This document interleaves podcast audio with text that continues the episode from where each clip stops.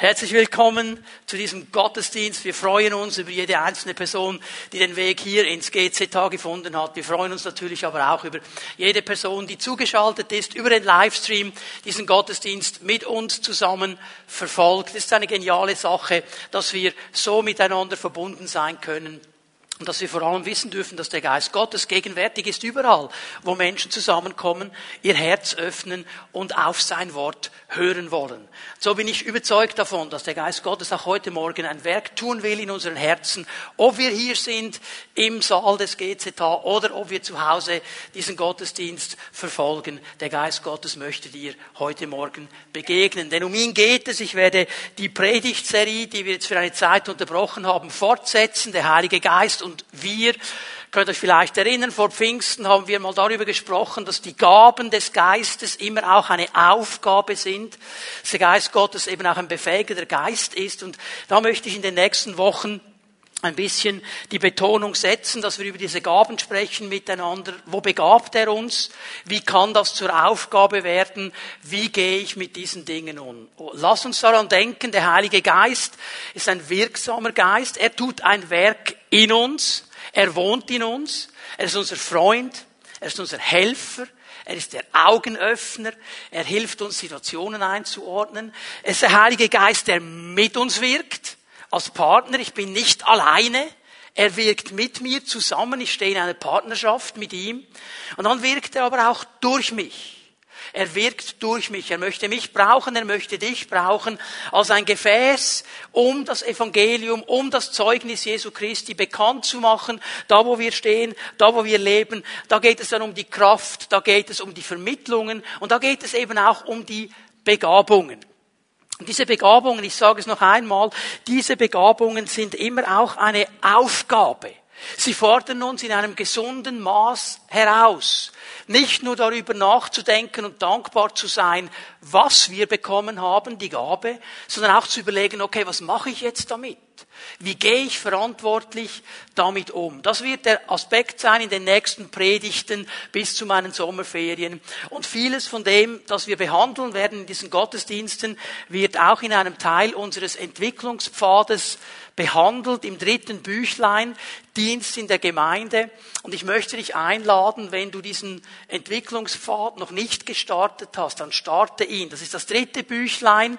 In unserem Entwicklungspfad geht es ja einfach darum, dass wir zu zweit Zeit verbringen und diese Büchlein durcharbeiten. Du machst das für dich zu Hause, triffst dich aber einmal in der Woche mit deinem Kollegen, mit deiner Kollegin, mit deinem Bruder, mit deiner Schwester, um zu besprechen, was ihr herausgefunden habt, um Dinge zu klären, um miteinander vorwärts zu kommen. Und das wäre dann der dritte Teil. Hier wird vieles von dem, was ich erwähne in diesen Predigten, noch detaillierter erklärt und auf den Punkt gebracht. So, möchte dich hier ermutigen, einzusteigen in diesen Entwicklungspfad. Wenn du nicht weißt, wie, wo, was, schreib uns eine Mail, info at pfimibern.ch, info at pfimibern.ch. Und natürlich darfst du auch nach dem Gottesdienst während dem Coffee to go einen Regionalleiter ansprechen, einen Ordner ansprechen, irgendjemanden des Staffs ansprechen, die helfen dir gerne weiter. Und übrigens, wisst ihr, was wir herausgefunden haben, gerade in der Corona-Zeit? Das kann man wunderbar auch über Zoom machen. Wir sind im Moment mit drei Personen dran, die unseren Livestream verfolgen aus Deutschland. Und wir machen mit ihnen diesen Entwicklungspfad über Zoom, einmal in der Woche. Geht wunderbar. Also wenn du sagst, boah, würde ich gerne machen, ich bin noch ein bisschen gehemmt, weil ich nicht weiß, wie das mit Corona läuft, kein Problem, das können wir auch per Zoom machen. Und dann sind wir ganz virenfrei und stecken einander nicht an. Okay? So, das war der Werbespot zum Entwicklungspfad.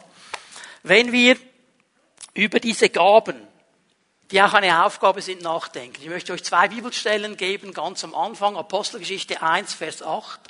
Das ist eine Bibelstelle, die wir schon ein paar Mal gelesen haben, eine ganz wichtige Bibelstelle. Es ist die Pfingstverheißung. Jesus seinen Jüngern sagt, ihr werdet jedoch Kraft empfangen, wenn der Heilige Geist auf euch kommt. Diese Kraft wird kommen, das hören hier die Jünger. Und ihr werdet Zeugen für mich sein in Jerusalem, in ganz Judäa, in Samarien und bis an das Ende der Erde. Diese Kraft, diese Gabe der Kraft ist eben auch eine Aufgabe. Es ist Kraft dieses Zeugnis Jesu weiterzugeben. Siehst du den Zusammenhang? Ihr werdet Kraft empfangen, dann werdet ihr meine Zeugen sein. Also macht das nicht ohne diese Kraft des Heiligen Geistes, sagt Jesus. Wartet, bis diese Kraft kommt. Diese Gabe empfange sie und dann mach eine Aufgabe daraus. Sei bereit, Zeuge zu sein. Und ich sehe hier etwas ganz Interessantes drin. Das geht uns einzeln etwas an. Jeden einzelnen von uns, der mit Jesus unterwegs ist, soll diese Kraft empfangen. Aber eben dann auch das Kollektiv der Gemeinde, weil Gemeinde, das sind nicht die anderen. Gemeinde ist auch nicht einfach eine Organisation. Gemeinde, das bist du und ich. Die Glieder, die die Gemeinde ausmachen, jeder einzelne von uns. Es ist immer ein bisschen schräg, wenn mir jemand sagt, was habt ihr da wieder gemacht? Und dann frage ich, ja, darf ich mal nachfragen, bist du doch Mitglied? Ja, ja, seit 30 Jahren. Ja, wieso redest du dann von wir und mir? Du gehörst doch dazu. Also das ist ein Auftrag für den Einzelnen und für das ganze Kollektiv, für die ganze Gemeinde. Wir müssen verstehen, dass die Gaben des Heiligen Geistes immer ein primäres Ziel haben. Jetzt muss ich dich vielleicht enttäuschen. Es ist nicht das Ziel, dich und mich als Einzelpersonen besser zu machen, heiliger zu machen, frömmer zu machen, das auch. Das ist aber das sekundäre Ziel. Das primäre Ziel all dieser Begabungen des Heiligen Geistes ist Gemeinde Jesu stark zu machen. Das Kollektiv den Leib Jesu, ihn zuzurüsten. Wenn wir diese Gaben empfangen, dann haben wir eine Aufgabe, mit dem ganzen Leib zusammen vorwärts zu gehen und dazu zu schauen, dass der ganze Leib aufgebaut wird. Und das ist das Grundinteresse des Heiligen Geistes. Meine zweite Bibelstelle, auch aus der Apostelgeschichte, Apostelgeschichte 9, Vers 31. Die Gemeinde in ganz Judäa, in Galiläa und Samaria erlebte nun eine Zeit der Ruhe und des Friedens. Was ist hier geschehen? Es war vier Jahre später, plus minus, vier Jahre nachdem Jesus seinen Jüngern gesagt hat, wartet auf diese Verheißung. Der Heilige Geist ist gefallen am Pfingsten. Sie haben angefangen, Gemeinde zu bauen. In Jerusalem haben sich sehr viele Leute dieser Gemeinde angeschlossen. Und dann kam es zum ersten Konflikt, es kam zur ersten Verfolgung gipfelte in der Steinigung des Diakons Stephanus und dann kam eine Verfolgung auf diese junge Gemeinde. Und weil die Gemeinde verfolgt worden ist, haben sie sich ausgebreitet. Und hier vier Jahre später haben sie eigentlich das ganze Gebiet, das wir heute so landläufig als Israel bezeichnen, mit Gemeinden durchsät offensichtlich. Da waren überall Gemeinden. Und diese Gemeinden hatten jetzt Ruhe und Frieden. Das heißt, die Verfolgung ist mal vorbei, die erste Verfolgung. Es ist so, dass Gemeinde Jesu immer verfolgt wird. Immer. Wir in der Schweiz, Gott sei Dank, erleben das nicht so massiv wie in anderen Ländern. Aber ist uns bewusst, und das ist vielleicht auch gut für unser Gebet und für unsere Fürbitten, dass Christen auf der ganzen Welt immer noch die am meisten verfolgte Religionsgemeinschaft sind. Bis heute. Nordkorea, China, all diese Länder, Verfolgung bis zum Tod. Also wenn wir denken, das gibt es nicht mehr heute, weit gefehlt. Wir leben im Westen, bei uns gibt es es nicht so, wie es in diesen Ländern läuft, aber einfach, dass wir das wissen. So, hier eine Zeit der Ruhe und des Friedens. Die Christen wurden im Glauben gefestigt, lebten in Ehrfurcht vor dem Herrn und weil der Heilige Geist ihnen zur Seite stand, wuchs die Gemeinde ständig weiter. Jetzt wird berichtet über das Wirken des Heiligen Geistes und erstaunlicherweise lesen wir hier jetzt nicht von massiven Kraftgaben und so weiter, sondern wir lesen von einem ganz interessanten Werk des Heiligen Geistes. Man müsste es eigentlich übersetzen durch den Zuspruch, den Beistand, die Hilfe. Also der Heilige Geist wurde jetzt zum Berater. Er hat diese Gemeindeleitungen beraten. Er hat ihnen Zuspruch gegeben. Er hat ihnen Strategie gegeben. Und hier sehen wir eigentlich sein Herzschlag. Er will Gemeinde Jesu bauen. Er will Gemeinde Jesu zum Wachstum bringen. Qualitativ und quantitativ. Gehört beides dazu. Das ist das Anliegen des Heiligen Geistes. Dazu gibt er uns Gaben. Dazu begabt er die einzelnen Glieder der Gemeinde, damit wir zusammenkommen und Gemeinde Jesu damals wie heute ein Leuchtturm der Hoffnung in dieser Welt ist. Ich habe es viele Male gesagt während dieser Corona-Zeit, wo die Leute nicht mehr wussten, wie geht es jetzt genau weiter. Jetzt sprechen wir langsam wieder vom Licht am Ende des Tunnels in dieser ganzen Sache drin. Aber gerade in diesen schwierigen Zeiten haben wir als Gemeinde noch mehr als sonst den Auftrag, ein Ort der Hoffnung zu sein, ein Leuchtturm der Hoffnung, immer wieder darauf hinzuweisen, wir dienen einem Herrn, der alles in der Hand hat, auch wenn wir es nicht einordnen und verstehen können. Gemeinde Jesu ist ein Tempel des Geistes, ist ein Ort, wo Menschen zusammenkommen um den Herrn anzubeten und zu preisen, um Menschen erleben, was es bedeutet, diesen Gott wirklich zu kennen und mit ihm vorwärts zu gehen. Das wäre Vision, das wäre Ziel für die Gemeinde Jesu. Und darum begabt uns der Heilige Geist. Er begabt uns, damit wir diese Aufgabe wahrnehmen können und umsetzen können. Und diese Gaben, die werden wir uns anschauen. Es gibt verschiedene Kategorien von Gaben. Ich werde euch das erklären in diesen Predigten drin. Und heute Morgen möchte ich einfach mal eine Einleitung machen und werde ein bisschen etwas über die Funktionsgaben ähm, sagen. Du kannst es mal aufschreiben, Funktionsgaben, denkst, was ist das genau? Ich werde es alles noch erklären. Ich möchte den Rahmen ein bisschen setzen. Mir geht es mal vor allem darum, in einem ersten Punkt, dass wir wirklich tief, tief in unseren Herzen verstehen, was ist die Stellung der Gemeinde? Was ist die Stellung der Gemeinde im Neuen Testament? Und was ist die Aufgabe der Gemeinde? Auch hier gebe ich euch zwei Bibelstellen. Ich könnte euch viel, viel mehr geben. Diese beiden sind mir wichtig. Eine von Jesus selber, Matthäus 16, Vers 18. Das ist eine ganz bekannte Aussage von Jesus. Und er sagt hier Folgendes. Deshalb sage ich dir jetzt, du bist Petrus, auf diesen Fels werde ich meine Gemeinde bauen. Das Totenreich mit seiner ganzen Macht wird nicht stärker sein als sie, als die Gemeinde. Und ich möchte, ich weiß, dieser Vers, da gibt viele Fragen. Ich kann nur zwei kurz aufnehmen hier und betonen.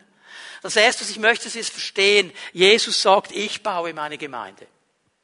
Ich baue meine Gemeinde. Er baut sie. Er tut das so, dass er Gaben schenkt, dass er durch den Heiligen Geist Strategie schenkt. Wir bauen nur mit. Es ist seine Gemeinde. Er baut sie. Und dann sagt er uns etwas von ganz, ganz wichtiger Strahlkraft auch in unsere Zeit hinein. Die neue Genfer sagt, das Totenreich mit seiner ganzen Macht wird nicht stärker sein als diese Gemeinde. Man müsste das so übersetzen, wörtlich aus dem Griechischen, die Pforten des Todes werden sie nicht auslöschen können. Und das zeigt uns, Gemeinde wird immer in einem Konflikt stehen. Da ist ein Feind, der gegen die Gemeinde steht und er wird alles versuchen, diese Gemeinde auszulöschen. Er wird es aber nicht schaffen. Und dieses Wort auslöschen, das Jesus hier eigentlich im griechischen Text braucht, ist interessant. Es würde heißen, wenn du etwas auslöscht, würdest du das Leben und das Wirken beenden. Gemeinde Jesu wird nie ausgelöscht werden. Egal was noch alles kommt. Bis in alle Zeiten. Es wird immer Gemeinde Jesu geben. Sie wird vielleicht mal eine Niederlage erleben. Sie wird nicht immer nur Sieg haben aber sie wird nicht ausgelöscht werden. Es soll uns ermutigen. Dieser Auftrag, diese Vision, in der wir stehen als Christen, hat immer eine Hoffnung. Das wird immer bestehen, solange Jesus äh, nicht zurückgekommen ist. Wenn er zurückkommt, dann ist eine andere Kategorie, aber bis dann Egal was geschieht, egal was noch alles kommt, egal welche Seuchen, welche Hindernisse, welche Angriffe, es wird nicht gelingen, diese Gemeinde Jesu auszulöschen. Amen. Also mich ermutigt das. Es ist kein Himmelfahrtskommando. Es ist eine Hoffnung da drin. Und wir dürfen mitarbeiten. Und die zweite Stelle, die ich euch zeige, ist jetzt etwa im Zeitrahmen. Jesus hat das ja gesprochen, bevor es Gemeinde überhaupt gab. Matthäus Evangelium hat er gesagt, bevor es die Gemeinde überhaupt gab, die Gemeinde, wenn wir es so sagen wollen, der Geburtstag der Gemeinde war Pfingsten, als der Heilige Geist kam. Und jetzt lesen wir miteinander eine Stelle mit, äh, aus dem Petrusbrief, aus dem ersten Petrusbrief. So, das ist so 70, 80 Jahre später. Schon einiges geschehen, Gemeinden schon überall in der damaligen Welt bekannt. 1. Petrus 2, Vers 4 und Vers 5. Und ich lese bewusst den Vers 4 mit. Kommt zu ihm kommt zu ihm. Petrus schreibt an Gemeinden und er muss diese Christen immer wieder ermutigen, hey, komm zu Jesus, geh da nicht weg, weil er weiß, wir sind so schnell dran, uns umzudrehen, irgendetwas anderes noch zu suchen, irgendwo anders eine Lösung zu finden. Komm zu ihm. Er ist jener lebendige Stein, den die Menschen für unbrauchbar erklärten, aber den Gott selbst auserwählt hat und der in seinen Augen von unschätzbarem Wert ist. Warum habe ich diese Stelle jetzt zuerst gelesen? Weil Petrus hier etwas ganz Interessantes macht. Er lässt uns ein bisschen hineinsehen oder er lässt uns sehen mit den Augen der Welt. Wie nimmt die Welt, die Jesus nicht kennt, die Gemeinde wahr? Als etwas Unbrauchbares als einen Stein, der unnütz ist, den man nicht brauchen kann. Darum wird sie ja belächelt. Darum wird gesagt, ja, die Frommen, das sind halt und so weiter. Wir kennen das, habt ihr vielleicht alle auch schon. Was? In so einen Club gehst du? Boah, schlimme Sache, ist ja nichts wert. Ich habe Besseres zu tun am Sonntag und so weiter. Aber er bringt das so beide Dinge zusammen. Ja, die Welt sagt, unbrauchbar, aber in Gottes Augen auserwählt. Es, die Gemeinde ist die Braut von Jesus. Von unschätzbarem Wert. Und jetzt kommt Vers 5. Lasst euch selbst als lebendige Steine in das Haus einfügen, das von Gott erbaut wird und von seinem Geist erfüllt ist. Lasst euch zu einer heiligen Priesterschaft aufbauen, damit ihr Gott Opfer darbringen könnt, die von seinem Geist gewirkt sind, Opfer, an denen er Freude hat, weil sie sich auf das Werk von Jesus Christus gründen. So, hier beschreibt Petrus die Gemeinde als das Haus. Lasst euch aufbauen als lebendige Steine zu einem geistlichen Haus. Was meint er damit? Er meint hier eigentlich den Tempel. Das haben alle Leute in der damaligen Zeit verstanden. Übrigens, bis zur heutigen Zeit, wenn du mit einem Juden sprichst und du redest vom Tempelberg, dann schaut er dich komisch an. Sagt, was meinst du? Meinst du Hachar Habait? Ja, genau, das meine ich. Was heißt das? Der Berg des Hauses. So nennen sie den Tempelberg. Der Berg des Hauses. Sie reden nicht von einem Tempel, sie reden vom Haus.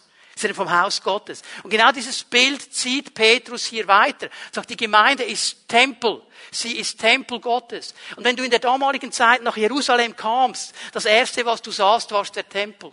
Auf diesem Tempelberg ein Wunderwerk der Architektonik der damaligen Zeit, eines der Weltwunder. In einem wunderbaren Glanz, weißes Marmor, Gold, das hast du gesehen von überall her. Und alle haben gewusst, in diesem Tempel da ist Gott gegenwärtig. Und die Gemeinde, sagt Petrus, ist eigentlich genau dasselbe. Sie ist der Ort, wo Gott wohnt, wo Gott gegenwärtig ist. Warum? Weil er in uns wohnt. Weil er in mir wohnt und in dir wohnt, wenn du mit Jesus lebst. Und wenn wir zusammenkommen als Gemeinde, dann lebt er mitten unter uns, weil wir ihn in diesem Sinne mitbringen. Seine Gegenwart. Verstehen wir? Darum ist dieser Tempel so wichtig, dieser Ort so wichtig. Und hast du gesehen, was er hier sagt? Lasst euch als lebendige Steine zu einem geistlichen Haus bauen. Interessante Formulierung. Er sagt, das musst du zulassen. Aber das Schwierige an der Sache, warum sagt er das so? Wir werden dann genommen und in diesen Bau hineingepflanzt. Und hast du gesehen, dass es hier nicht ein Wunschkonzert ist? Er sagt nicht, unterredet euch mit dem Herrn, wo genau ihr gepflanzt werden wollt. Lasst euch einsetzen. Das heißt, der Herr kommt und er nimmt mich, er nimmt dich als lebendigen Stein und weil er der Chefarchitekt ist, weil er die Struktur kennt und weil er viel mehr sieht als du und ich und weil er weiß, wo es Unterstützung braucht, wo es jemanden braucht, wo es dich braucht, sagt er, dich setze ich hier ein. Dich setze ich hier ein. Dich setze ich hier ein. Lasst euch als lebendige Steine aufbauen zu einem geistlichen Haus. Der Tempel ist auch der Ort der Opfer damit wir Opfer darbringen. Das ist immer das Bild der Hingabe auch. Die erste Frage, die du dir und die ich mir beantworten muss, bin ich bereit, mich als lebendigen Stein da einsetzen zu lassen, wo Gott mich haben will? Darf ich sagen, hier bin ich Herr, setz mich ein. Und das zweite, was ich sehe in diesem Vers, dass wir auch zu einer Priesterschaft werden wollen. Das ist normal, zu einem Tempel gehören die Priester. Und da waren auch ganz viele in diesem Tempel. Denk bitte daran, wenn Petrus das schreibt, er schreibt es in Gemeinden hinein, die kannten diese Dinge, die haben das noch erlebt. Die sahen das noch vor Augen. Und sie wussten, in einem Tempel hat es Priester. Und diese Priester, die haben eine wichtige Aufgabe. Eigentlich haben sie eine Vermittlungsaufgabe. Sie sollten das Volk und Gott zusammenbringen. Also sie haben eine Hand am Altar Gottes und eine Hand bei den Menschen. Sie wurden zu Mittlern. Sie sollten Gott dem Menschen nahebringen. Und das ist diese Aufgabe der Priesterschaft, den Menschen in eine Verbindung mit Jesus zu bringen. Also hier sage ich mal zwei Dinge, die wir mitnehmen müssen, die entscheidend sind. Ich muss bereit sein, mir dienen zu lassen vom Herrn. Also das heißt, er setzt mich ein, er pflanzt mich, er begabt mich mit dem, was er sagt, das ist wichtig und richtig für dein Leben und für die ganze Gemeinde. Und ich muss dann bereit sein, zu dienen. Zu verstehen, das ist also das schöne Bild, das sind nicht irgendwelche tote Steine. Lebendige Steine. Das ist ein interessantes Bild. Lebendige Steine. Also nicht einfach, pff, bist du dann in der Mauer drin und da wartest du, bis irgendwas geschieht, sondern du bist lebendig. Du dienst mit dem, was an Begabung von Gott in dein Leben hineingekommen ist. Das wäre das Bild Jesu. Denn diese Gemeinde, das ist mein zweiter Punkt heute Morgen, ist eben ausgerüstet für diesen Auftrag. Ausgerüstet, geistliches Haus zu sein. Ausgerüstet, Tempel zu sein. Ausgerüstet, Priester zu sein. Weil sie begabt ist durch den Heiligen Geist. Und da wird jetzt Gabe zur Aufgabe. Ohne dieses Wirken des Geistes, ohne diese Befähigung des Geistes könnten wir diesen Dienst so nicht wahrnehmen. Gabe ist Aufgabe. Jetzt möchte ich mit euch hineingehen in einen kurzen Abschnitt. 1. Korinther 12 kannst du mal aufschlagen. Im Neuen Testament sehen wir drei Kategorien von Gaben. Drei Kategorien von Gaben.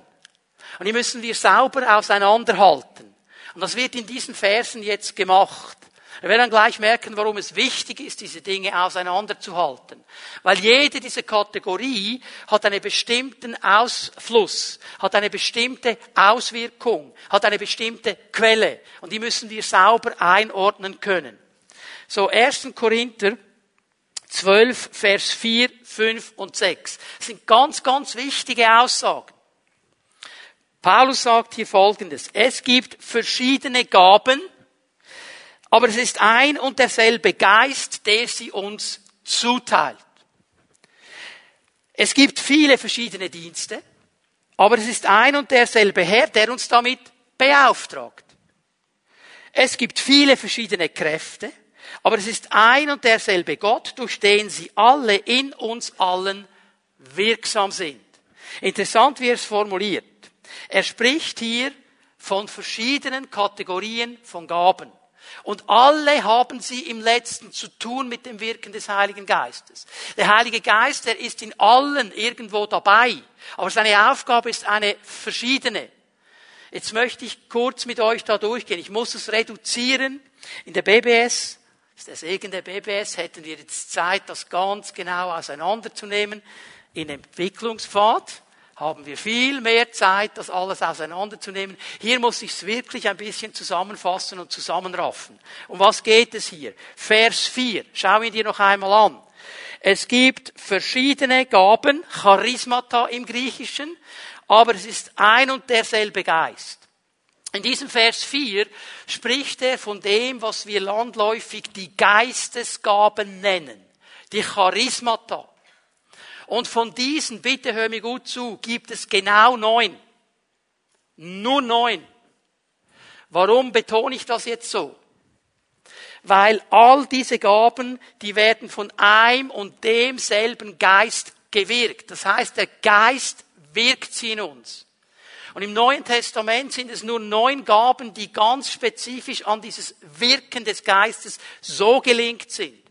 Nur diese neun. Das heißt, diese neun Gaben, die haben nichts zu tun mit meinen Fähigkeiten. Die haben nichts zu tun mit meinen Talenten.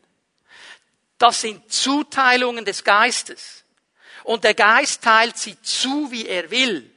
Also wenn er mir diese Gabe gibt, dann muss ich nicht eine besondere Voraussetzung erfüllen, außer dass ich bereit bin, mit dieser Gabe dann auch zu dienen. Also das ist völlig losgekoppelt ich habe Menschen erlebt, die konnten, die hatten einen Sprachfehler. Die haben gestottert, die konnten nicht reden an einem zusammenhängenden Satz. In einem pfingstlichen Gottesdienst, der Heilige Geist ist gekommen, steht diese Frau auf, ich kannte die gut. Die kann nicht einen zusammenhängenden Satz aussprechen. Und sie gibt ein Wort, eine Gabe der Prophetie. In einem lupenreichen, fehlerlosen, aneinandergereihten Satz hat sie den gesagt. Nach dem Gottesdienst konnte sie es nicht mehr. Warum? Weil der Heilige Geist es bewirkt hat. Verstehen wir? Gaben des Geistes, die haben nichts zu tun mit dem, was du und ich mitbringen. Vers 5. Wir lesen im Vers 5, es gibt verschiedene Dienste, aber es ist ein und derselbe Kyrios, Herr, also Jesus, der damit beauftragt. Um was geht es hier? Vers 5. Das sind die sogenannten Dienstgaben. Dienstgaben, und zu tun mit Diensten, mit Ämtern. Schreibt ihr auf Epheser 4, Vers 11. Epheser 4, Vers 11. Ich kann das hier nicht lange auslegen, aber das sind diese bekannten Dienste Apostel, Prophet, Evangelist, Hirte und Lehrer.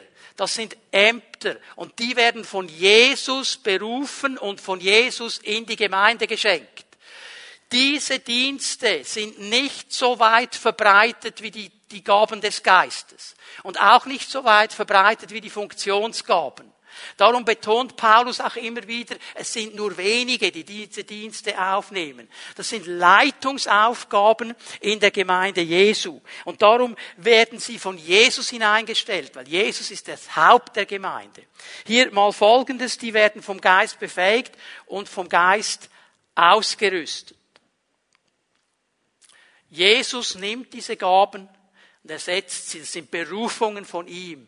Diese Berufungen werden erkannt von einer Leiterschaft in einer Gemeinde und dann werden diese Personen gesetzt für diesen Dienst, okay? Das sind aber nicht die Mehrzahl der Glieder. Das ist eine spezielle Aufgabe. Darum werde ich gar nicht so stark über die sprechen jetzt. Aber wir gehen zu Vers 6. In Vers 6 lesen wir etwas ganz Interessantes. Es gibt verschiedene Kräfte, Wirkungen müsste man das eigentlich übersetzen. Aber es ist ein und derselbe Gott, durch den sie alle in uns allen wirksam werden. Diese Wirkungen und werden jetzt mit dem Vater Gott in Verbindung gebracht, mit dem Schöpfer Gott, der geschaffen hat. Um was geht es hier? Es ist das, was ich die Funktionsgaben nenne. Und diese Funktionsgaben, die haben einen Zusammenhang mit meinen Fähigkeiten. Gott hat uns alle verschieden geschaffen. Mit Fähigkeiten, die die einen haben und die anderen nicht. Nicht alle können singen. Nicht alle sind sehr musikalisch. Nicht alle sind handwerklich begabt. Aber es gibt Menschen unter uns, die würden sagen, jawohl, ich bin musikalisch. Jawohl, ich bin handwerklich begabt. Jawohl, ich kann mich einfühlen. Ich habe das bekommen, das habt ihr schon als kleines Kind. Ich habe das wie von Gott geschenkt bekommen. Sag's mal so. Gott hat dich so geschaffen. Gott hat jeden von uns geschaffen mit ganz speziellen Fähigkeiten und Talenten. Um was geht es jetzt bei diesen Funktionsgaben? Es geht darum, dass diese Fähigkeit, die ich habe, dass ich sie Gott wieder zurückgebe. Ich sage, Herr, die hast du mir gegeben. Ich gebe sie dir, damit du sie durch deinen Geist veredelst und verstärkst. Damit du das, was du mir schon gegeben hast, noch besser wirken kann, noch stärker wirken kann, damit ich verstehe, ich habe diese Gabe nicht bekommen, damit ich gut werde, damit ich irgendeine Position bekomme, damit ich bekannt werde. Einmal einen bekannten Sänger. Die haben in der Regel eine natürliche Fähigkeit bekommen zu singen. Viele haben nicht verstanden, dass es von Gott ist. Und sie brauchen es für ihren eigenen Ruhm. Und sie brauchen es für ihre eigene Show und für ihren Platz. Stell dir mal so einen weltberühmten Sänger vor. Ich nenne jetzt keinen Namen, keine Sängerin, keinen Sänger. Ich weiß, wenn ich das jetzt so sage, dann hast du sofort jemanden vor Augen.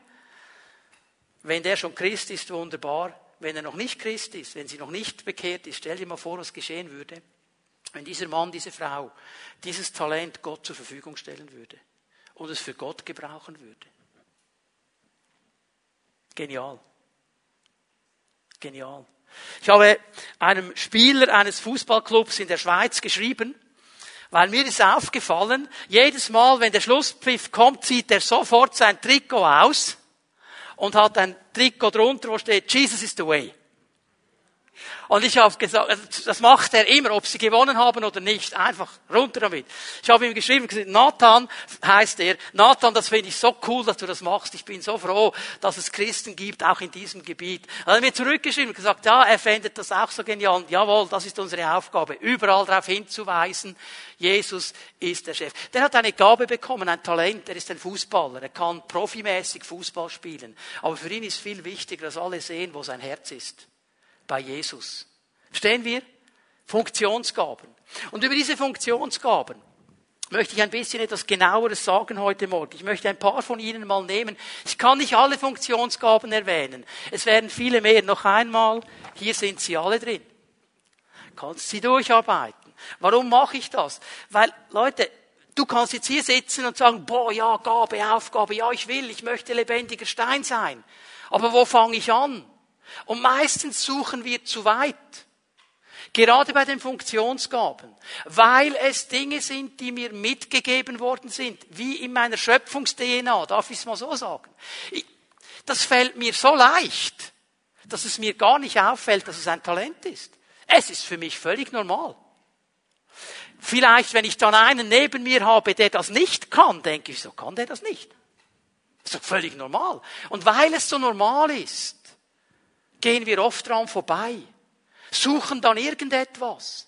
Dabei hat Gott vielleicht zu dir gesagt, hey, ich möchte dich setzen als lebendiger Stein, genau mit dieser Begabung. Und du denkst, boah, was soll das helfen? Wenn Jesus dich setzt und wenn du ihm diese Begabung gibst, dann wird etwas ausgewirkt werden damit. Das ist der wichtige Punkt. So, wir gehen mal durch durch ein paar Funktionsgaben. Das erste, 1. Korinther 12, Vers 28. Ich werde nur einen Teil dieses Verses lesen kannst hier aufschreiben, die Funktionsgabe Hilfeleistung. Hilfeleistung. Ich werde gleich erklären, was das ist. Wir lesen es hier mal mitten im Satz drin. Oder die imstande sind, praktische Hilfe zu leisten.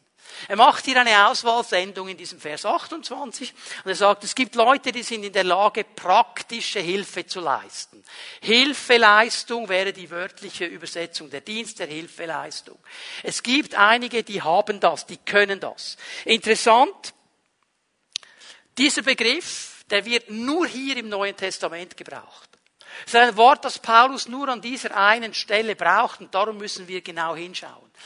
Dieses Wort beschreibt eine Fähigkeit, ähm, eine Kapazität zu helfen. Du kannst helfen. Es ist ein zusammengesetztes Wort. Also das Wort heißt Antilambano. Zusammengesetzt anti heißt anstatt oder anstelle von, anstatt oder anstelle von. Lambano heißt, ich nehme etwas auf, ich ergreife es, ich unterstütze. Also ich greife etwas, ich nehme etwas auf anstelle von jemand anderen. Oder anstatt jemand anderen. Ich mache es, damit er es nicht machen muss. Weil er vielleicht das machen würde, aber andere Talente hat und ich ihn freisetzen will. Das ist der Grundgedanke diese Hilfeleistung. Ich nehme diese Last auf. Es geht um die Bereitschaft, die Last eines anderen zu tragen, sie mitzutragen. In diesem Sinne geht es um Entlastung. Ich frage mich, wo könnte ich eine Last aufnehmen? Wo könnte ich helfen? Weil immer dann, wenn ich eine Last aufnehme, entlast ich jemand anderen. Wenn wir auf einer Wanderung sind wir wollen ein Ziel erreichen. Und jeder von uns hat einen Rucksack. Und ich merke, du kannst nicht mehr. Du hast nicht mehr die Kraft, die Stamina noch weiterzugehen. Der Rucksack drückt dich. Aber wir müssen dann um eine Zeit da oben sein. Ich kann dir helfen, indem ich dir deinen Rucksack abnehme. Dann nehmen wir mal die Last ab damit wir gemeinsam ans Ziel kommen. Und dann kannst du ohne Rucksack, ohne Belastung weitergehen. Das wäre mal so ein Bild hier von dieser Hilfeleistung.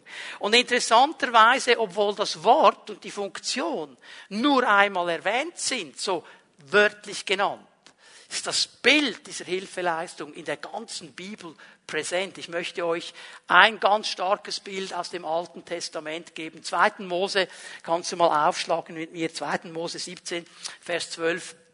Israel ähm, vom Herrn freigesetzt, aus Ägypten herausgenommen, durch das Rote Meer geführt, ist in der Wüste drin. Und jetzt kommt es zum ersten großen Test. Jetzt werden sie angegriffen.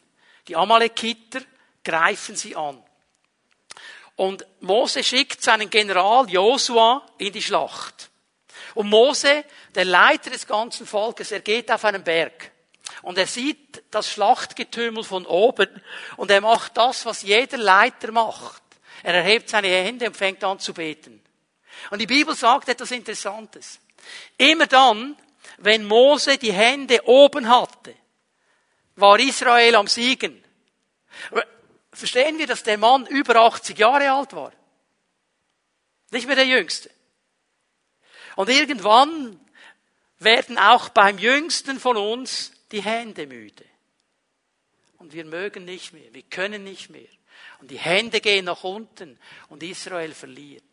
Und jetzt hat er zwei Freunde dabei, Aaron und Hur. Und jetzt lass uns mal anlesen hier. 2. Mose 17, Vers 12. Als Moses Hände schwer wurden, nahmen sie einen Stein, legten diesen unter ihn und er setzte sich darauf. Aaron und Hur aber stützten seine Hände. Der eine auf dieser, der andere auf jener Seite. So blieben seine Hände fest, bis die Sonne unterging und Israel gesiegt hatte. Sehen wir dieses Bild? Jetzt haben wir hier, wenn ich es ein bisschen auseinandernehme, verschiedene Parteien. Josua und die Armee hat gekämpft. Mose hat gebetet. Aaron und Hur haben ihn gestützt. Wer ist schuld am Sieg? Genau. Im letzten immer der Herr. Aber alle zusammen, wenn wir so wollen. Alle zusammen. Hätte Mose nicht gebetet, hätten sie ihn nicht gestützt, hätte Israel nicht gesiegt. Verstehen wir? Wer ist jetzt der Beste von ihnen? Wir haben ja immer diese, sorry, wenn ich es mal so sage, diese kranke Idee. Große Gabe, kleine Gabe. Wer hat jetzt mehr und wer ist jetzt besser? Lass uns doch mal aufhören damit. Viel mehr müssen wir verstehen. Gemeinde ist immer ein Kollektiv.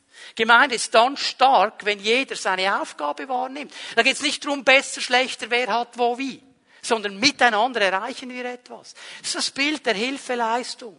Die Jünger, die mit Jesus unterwegs waren. Sie haben diesen Dienst der Hilfeleistung wahrgenommen. Sie haben immer wieder Dinge getan, vorbereitet. Jesus schickt sie auch.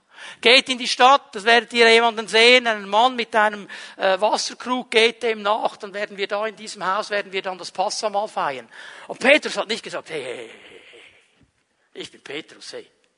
Kannst du einen anderen schicken? Die sind losgegangen. Die sind losgegangen. Verstehen wir? Sie haben Jesus entlastet. Jesus musste nicht selber gehen.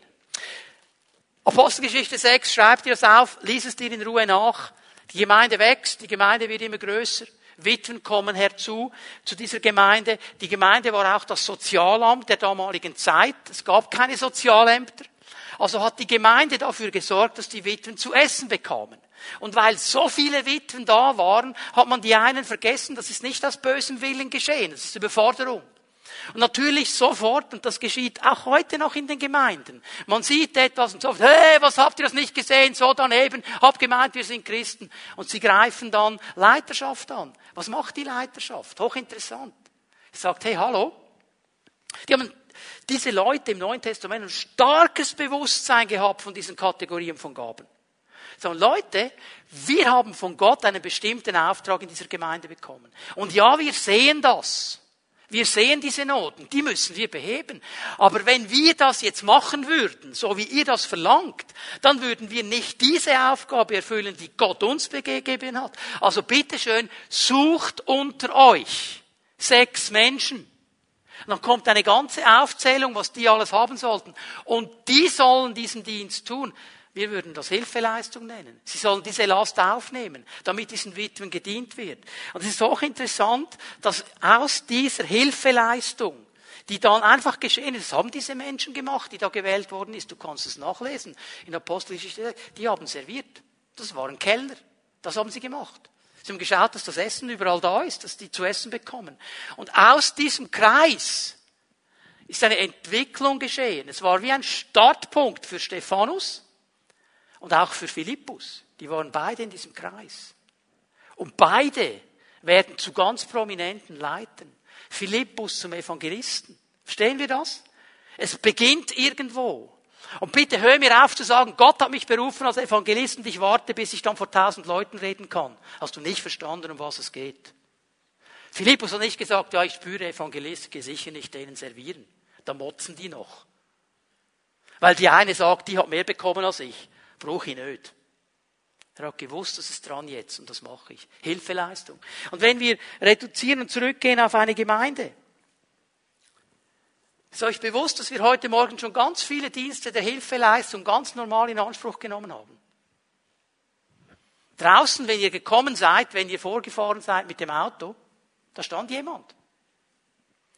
Und er hat euch geholfen, einen Parkplatz zu finden. Dienst der Hilfeleistung. Wenn ihr nicht durch eine Hintertüre gekommen sind, hat euch irgendjemand begrüßt. Dienst der Hilfeleistung, Begrüßungsdienst. Ich höre immer wieder von älteren Geschwistern, früher stand der Pastor hinter und hat alle noch die Hand geschüttelt. Ja, in einer 30er Gemeinde geht das. Ich bin froh, dass ich Menschen habe, die das übernehmen, die sind noch viel freundlicher als ich. Die begrüßen dich und nehmen sich Zeit für dich. Dann hast du vielleicht gemerkt, wenn du mit Kindern gekommen bist, die kannst du abgeben. Bist vielleicht ganz froh, weil er ist heute Morgen schon im Roten gedreht Jetzt kann ich ihn abgeben können, die mal. Das sind aber Menschen, die bereit sind, das zu machen. Dienst der Hilfeleistung. Dann bist du auf, vielleicht auf ein WC gegangen. Ich hoffe, es war sauber. Ja, das muss man auch putzen. Auch Christen hinterlassen manchmal das WC nicht so, wie sie es angetroffen haben. So mehr sage ich jetzt nicht dazu. Dann habt ihr gemerkt, übrigens, da hinten, wenn ihr dreht euch mal schnell um. Seht ihr diese Kabinen da hinten? Ja, die einen winken schon, einige haben Licht, andere nicht. Seht ihr die? Das sind ganz besondere Helden. Die übersetzen mich. Und ich spreche ja ganz langsam. Also ich, ich sage euch mal etwas, liebe Übersetzer, herzlichen Dank, dass ihr euch jeden Sonntag einsetzt.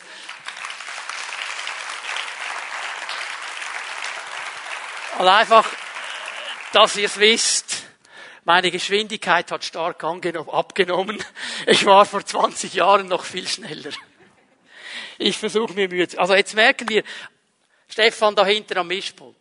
Wenn, die, wenn der sagt, ich will jetzt einfach nicht, dann funktioniert mein Mikrofon nicht, dann würden mich nicht mehr alle hören. Oder der Daniel da hinten am Licht und sagt, nö, äh, jetzt mache ich mal dunkel. Wir nehmen das alles in Anspruch. Stell dir mal vor, das wäre alles nicht da. Wir nehmen das so einfach, ohne dankbar zu sein. Und wisst ihr, was jetzt der Hammer ist an diesem Dienst der Hilfeleistung? Wenn du diesen Abschnitt mal genau liest. Paulus macht immer klar, in allen Diensten, das haben nicht alle. Nicht alle sind das. Nicht alle sind das. Nicht alle sind das. Mit einer Ausnahme. Er spricht von Dienst der Hilfeleistung, sagt aber in den nächsten Versen nie, das machen nur einige. Was sagt mir das? Jeder Einzelne, der hier sitzt, kann mindestens in diesem Bereich aktiv werden. Jeder Einzelne. Weil du hast eine Fähigkeit, du hast eine Begabung, du hast ein Talent. Und mindestens in diesem Bereich kannst du aktiv werden und helfen, Gemeinde zu bauen. Dazu lade ich dich ein. Dazu lade ich dich ein. Ich muss weitergehen, es gibt noch andere Funktionsgaben. Wir gehen zu Römer 12. Das sind übrigens die beiden großen Kapitel, Römer 12 und 1. Korinther 12. Da geht es um die Gaben. Die sind da in diesen äh, Versen drin ein bisschen durcheinander gemischt. Aber in Vers 7, Römer 12, Vers 7, da gibt es auch einige Funktionsgaben. Ich werde die ganz kurz erwähnen. Die Gabe des Lehrens. Römer 12, Vers 7. Bist du zum Lehren berufen? Dann sei ein guter Lehrer. Bist du zum Lehren berufen? Dann sei ein guter Lehrer äh, die Funktionsgabe des Lehrens unterscheidet sich von der Dienstgabe des Lehrers. Ist nicht dasselbe. Okay? Der Lehrer, die Dienstgabe des Lehrers ist Gesetz in einer Gemeinde, in der Leitung der Gemeinde. Wer eine Begabung hat zu lehren, ist nicht automatisch Dienstgabe des Lehrers. Das ist ein wichtiger Unterschied, den wir verstehen müssen. Wer hier in dieser Funktionsgabe des Lehrens dient, der hat eine natürliche Begabung zu lehren. Das liegt ihm nahe. Im Neuen Testament, ganz wichtig, dass wir das verstehen, gibt es eine Unterscheidung, eine wichtige Unterscheidung. Es gibt nämlich zwei Worte, um Lehre zu beschreiben. Zwei Worte. Die Didache ist die festgelegte, verbindliche Lehre wenn wir am Ende der, äh, des, der Bergpredigt lesen, dass die Leute erstaunt waren über die Lehre Jesu, dann lesen wir da die Dachei. Weil Jesus hat das gelehrt in einer autoritativen, klaren, abgrenzenden Art. Das gilt. Apostelgeschichte 2, Vers 42. Die Lehre der Apostel. Auch hier wird die festgesetzte Lehre betont. Was heißt das? Jede Gemeinde entscheidet sich in gewissen Lehrfragen einen Weg zu gehen. Und das ist Aufgabe der Leitung. Der Lehrer, der, der lehrt, im Lehrdienst steht, da ist das Wort Didasko. Was heißt Didasko? Didasko heißt die festgesetzte Lehre weitergeben. Das, was gesetzt ist, weiterzugeben, in einen Rahmen hineinzubringen, wo Menschen gedient wird. Das kann im Kindergottesdienst sein, das kann in der Jugendarbeit sein, das kann in der Erwachsenenarbeit sein. Es sind Menschen, die eine natürliche Fähigkeit haben, Dinge zu vermitteln und weiterzugeben. Es ist interessant, dass das in einen Rahmen hineingesetzt wird. Habt ihr das gesehen in Vers 7? Wer bist du zum Lehren berufen, dann sei ein guter Lehrer. Bleib in diesem Rahmen drin. Geh nicht aus diesem Rahmen heraus. Bleib da drin. Gibt immer wieder diese Rahmeneinordnungen, die ganz, ganz wichtig sind. Also hier geht es um Menschen, die sagen, ich habe diese Befähigung. Und ich möchte dich einladen, wenn du merkst, ich habe das, fang an damit zu dienen. Fang an zu helfen.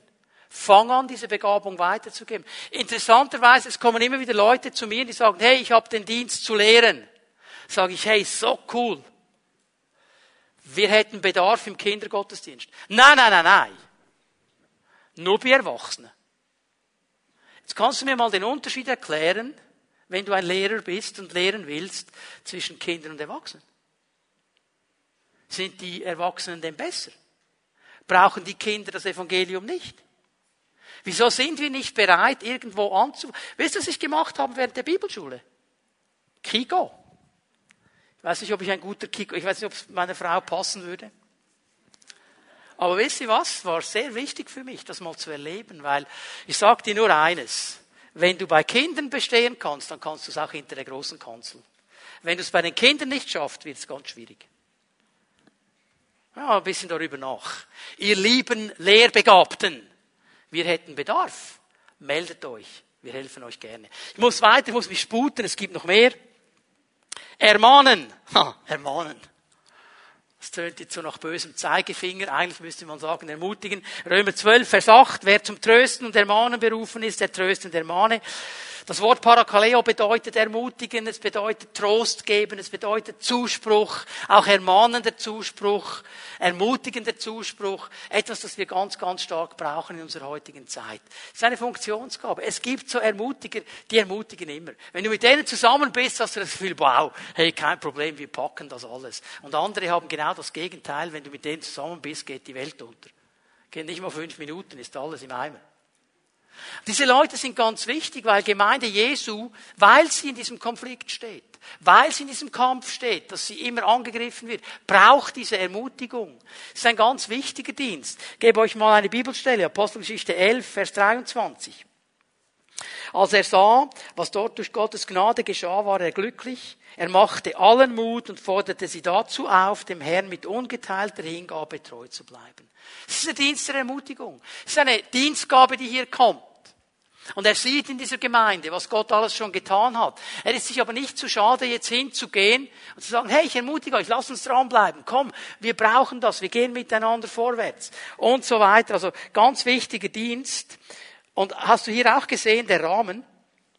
Wer zum Trösten der Mahnen berufen ist, der tröste und der Mahne. Schuster bleibt bei deinen Leisten. Was bedeutet dieser Rahmen? Was bedeutet das? Es bedeutet, dass wenn wir in diesem Dienst drin sind, dass wir uns wirklich immer wieder treu zu diesem Dienst stellen. Dass wir nicht nachlassen damit. Auch wenn wir im ersten Moment noch keine Auswirkung sehen, dass wir nicht nachlassen. Und dass wir selber darauf achten, dass unsere Haltung und unsere Ausrichtung auf den Herrn ausgerichtet ist.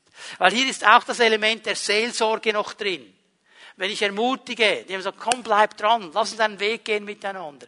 Dass ich nicht das Gefühl habe, ja, ich, ich bin besser als er. Galater 6 wäre dann ein interessanter äh, Abschnitt. Du kannst die Verse 1 und 2 lesen. Dass wir nicht das Gefühl haben, wir sind besser und selber stolpern. Ermutigen, ermahnen. Noch eine letzte Gabe, eine Funktionsgabe, die uns jetzt vielleicht erstaunt, geben. Geben. Wer andere materiell unterstützt, soll es uneigennützig tun. Jetzt kommt doch Paulus noch auf diesen Punkt, dass er sagt, auch das, Großzügigkeit, ist eine Funktionsgabe. Es gibt Menschen, die sind von Haus aus, von Natur aus großzügiger als andere. Paulus sagt, es ist eine wichtige Gabe. Das Wort geben hier ist eigentlich austeilen, zuteilen, verteilen. Das ist ein ganz breites Wort. Also es geht hier um jemand, der irgendwie etwas geben kann, weil er in diesem Gebiet was geben kann, um einem anderen zu helfen, der das nicht hat. Das ist eigentlich der Grundgedanke hier. Und interessant ist auch hier die Eingrenzung, er soll es uneigennützig tun. Auch hier wird ein Rahmen gesetzt. Seht ihr das? Uneigennützig. Das ist ein interessantes Wort im Griechischen. Aplotes ist eigentlich die Geradheit des Herzens. Die Schlichtheit des Herzens. Es bedeutet diese einfache Güte, dieses Großzügigsein ohne Hintergedanken. Dieses Aplotes hat einen Zwillingsbruder. Der Zwillingsbruder im Griechischen ist Diplotes. Diplotes wäre zweideutig, also mit Hintergedanken, manipulativ. Ich gebe, um etwas zu bezwecken. Ist ein Haken dran. Hast du auch schon mal ein Geschenk bekommen von jemandem, das gemerkt, hier ist ein Haken dran? Er will dir das zwar verkaufen als ein tolles Geschenk, aber du merkst, mm, mm, mm, mm. Paulus sagt so nicht. Wer mit dieser Gabe dient, der soll nicht so dienen. Wer mit dieser Gabe dient, der sieht nicht nur sich selber. Er sieht das Reich Gottes. Er sieht Gemeinde. Er sieht Not. Er sieht, ich habe hier Dinge und Möglichkeiten, die ich freisetzen kann, um zu helfen. Ich bin vielleicht nicht der, der irgendwo hinreisen kann, um irgendwo das Evangelium zu predigen. Aber ich kann Menschen freisetzen, die das tun mit meinen Finanzen. Ich bin nicht der, der vielleicht jeden Sonntag mit den Kindern zusammen sein kann, aber ich habe genug Finanzen, dass ich helfen kann und Geld geben kann, dass die Kinderräume immer wieder neu renoviert und kindergerecht umgebaut werden. Das ist genauso wichtig wie alles andere. Das ist eine Gabe. Und hier geht es, bitte hör mir gut zu, nicht um das wie viel. Er sagt nicht, wer 100.000 auf der hohe Kante hat, der soll mal freigiebig sein. Es geht um eine Herzenshaltung. Es geht um die Bereitschaft, das, was ich habe, zu teilen, wenn Gott mir das zeigt. Wenn Gott mir das zeigt. Nicht aus einem schlechten Gewissen, wenn Gott es mir zeigt. Ist nicht die Frage, wie viel habe ich denn? Ich kann gar nicht. Sondern Herr, wenn du mich hier herausforderst, okay. Weil hier geschieht etwas, auch in der unsichtbaren Welt. Ich gebe euch mal ein paar Beispiele ganz kurz aus dem Wort Gottes von Menschen, die mit dieser Gabe gedient haben. Johannes 12, Vers 3, die Maria, die Jesus gesalbt hat. Die Jünger das nicht verstanden haben, sie dieses Öl genommen, dieses Alabastergefäß auseinandergedrückt und Jesus gesalbt. Großzügigkeit. Josef von Arimathea, der bereit war, sein Grab Jesus zur Verfügung zu stellen, das Grab eines reichen Mannes. Und er hat einfach das gegeben, was er hatte. Er hatte diese Grabstelle. Was er dabei auch noch gemacht hat, ob er das gewusst hat oder nicht, er hat eine Prophetie des Alten Testamentes erfüllt.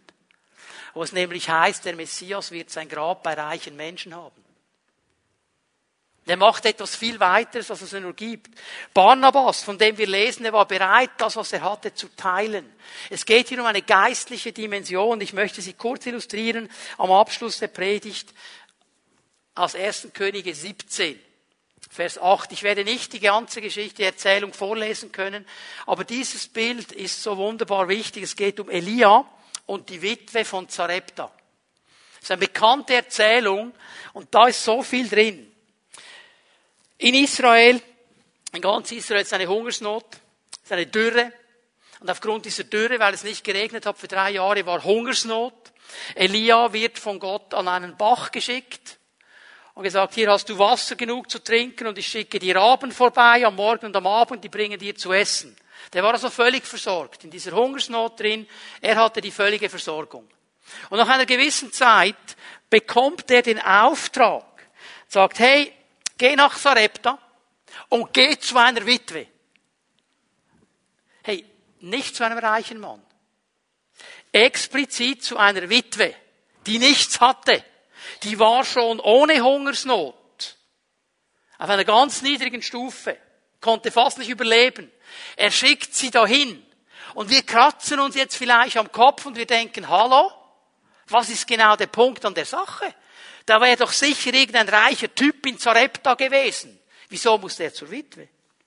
Und er trifft diese Witwe und diese Witwe, die ist gerade auf dem Weg für sich und ihren Sohn ein letztes Mahl zuzubereiten. Henkersmahlzeit. Sie hat noch ein bisschen Mehl, bisschen Öl. Sie geht hin und holt Wasser. Und sie will damit ein letztes Essen zubereiten und dann sterben mit ihrem Sohn. So keine Hoffnung mehr, keine Chance. Und jetzt denken wir, okay, ich weiß, ich weiß nicht, was wir manchmal für Bilder haben von geistlichen Leitern. Jetzt kommt ein geistlicher Leiter, der Elia. Jetzt habe ich habe euch gesagt, dem ging's gut. Der war an diesem Bach. Der hatte eigentlich ein Wellness, nicht nur ein Wochenende, der war eine lange Zeit da. Der war am Bach, da war es schattiger, hatte genug Wasser. Die Raben kamen vorbei, Gott hat ihn versorgt, dem ging es gut. Der war fit. Was macht dieser Kerl? Er geht zu dieser Witwe und sagt, okay, Frau, ist, ist gut, aber zuerst machst du was für mich. Ja, hallo. Die arme Frau, die hat noch ein bisschen Mehl, ein bisschen Öl, will das machen für sich und ihren Sohn. Und jetzt kommt dieser geistliche Leiter, dieser Prophet, der einen direkten Draht hat zu Gott, der versorgt ist am Bach, der genug zu essen und zu trinken, hätte ich fast fressen gesagt, zu essen und zu trinken. Das wäre das Bild. Und jetzt sagt er, jetzt machst du zuerst für mich. Hallo?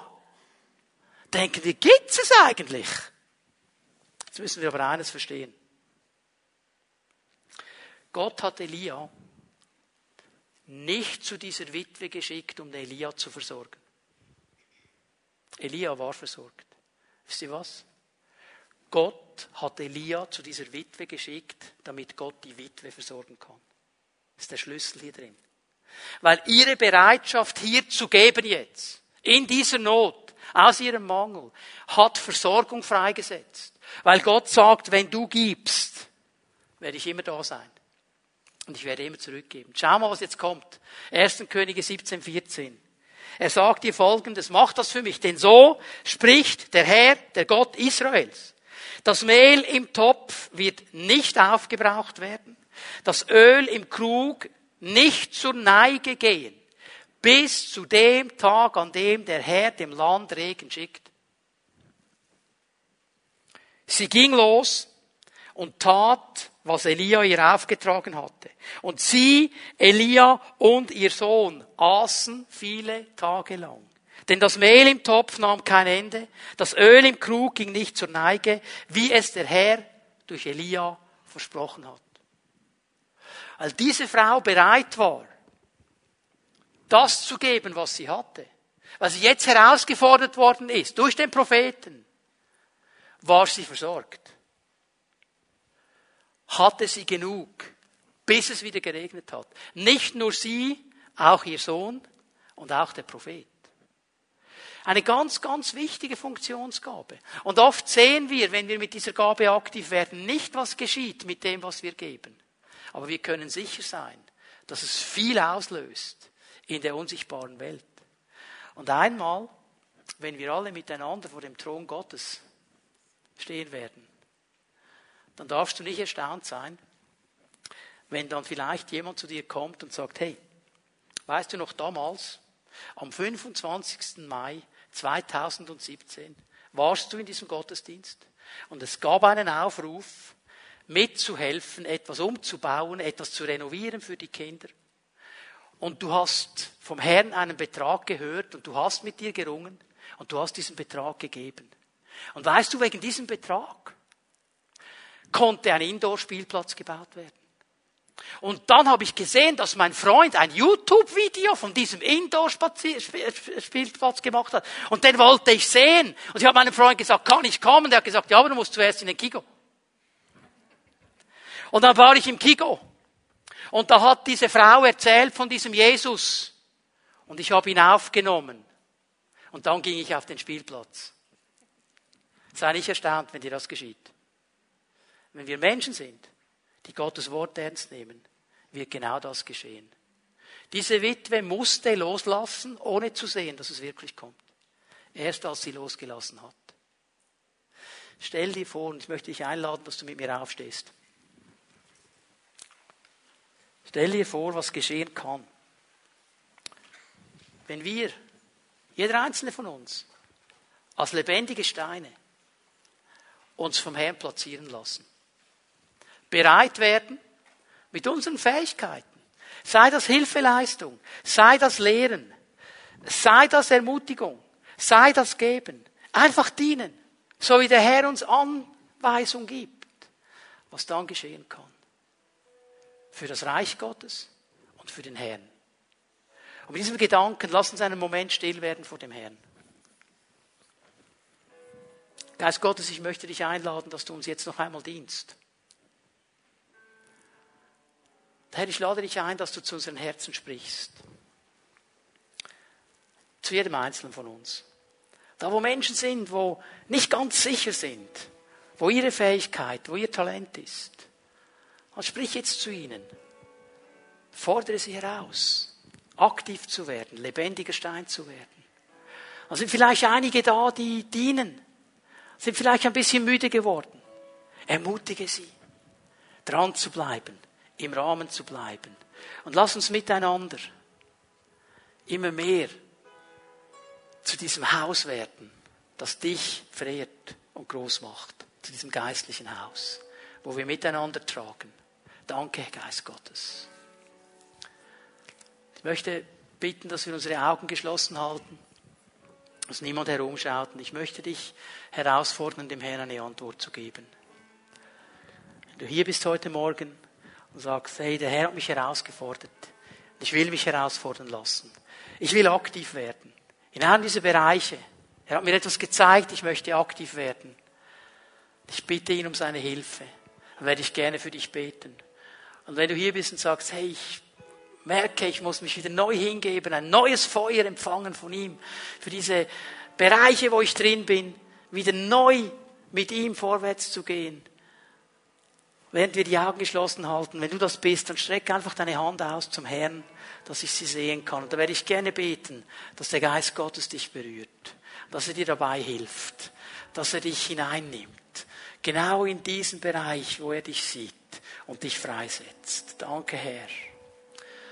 Herr, wir stehen vor dir als dein Volk, als deine Gemeinde, als lebendige Steine. Und Herr, wir wollen noch viel mehr lernen, dass Gabe immer Aufgabe ist. Und du siehst diese Männer und Frauen, die jetzt ihre Hände ausstrecken zu dir wo sie vielleicht einen Schritt machen wollen zum ersten Mal hinein, auch in einen Bereich, wo sie helfen können, wo sie mittragen können. Andere, die vielleicht sagen, hey, ich will dieses neue Feuer vom Herrn, um dran zu bleiben, ich bin müde geworden. Geist Gottes, was immer es ist, berühre sie jetzt in diesem Moment. Setze sie frei. Setze sie frei. Und ich danke dir dafür. In Jesu Namen. Bevor wir den Herrn noch einmal anbeten, möchte ich dich noch herausfordern, Folgendes zu tun. Wenn du mit dem Herrn etwas ausgemacht hast jetzt, dann teile das mit einem Regionalleiter, teile es mit einem Pfimi at Home Leiter. Wenn du all die Leute nicht kennst, nicht zu einer Pfimi at Home gehst, dann schreib uns ein Mail, info at pfimibern.ch. Schreib einfach, hey, ich habe im Gottesdienst das festgemacht, ich möchte in diesem Bereich aktiv werden, damit wir dich, dir helfen können. Damit das Ganze hier nicht einfach irgendwie eine Übung bleibt, sondern aktiv und praktisch wird. Und jetzt beten wir Jesus noch einmal an miteinander.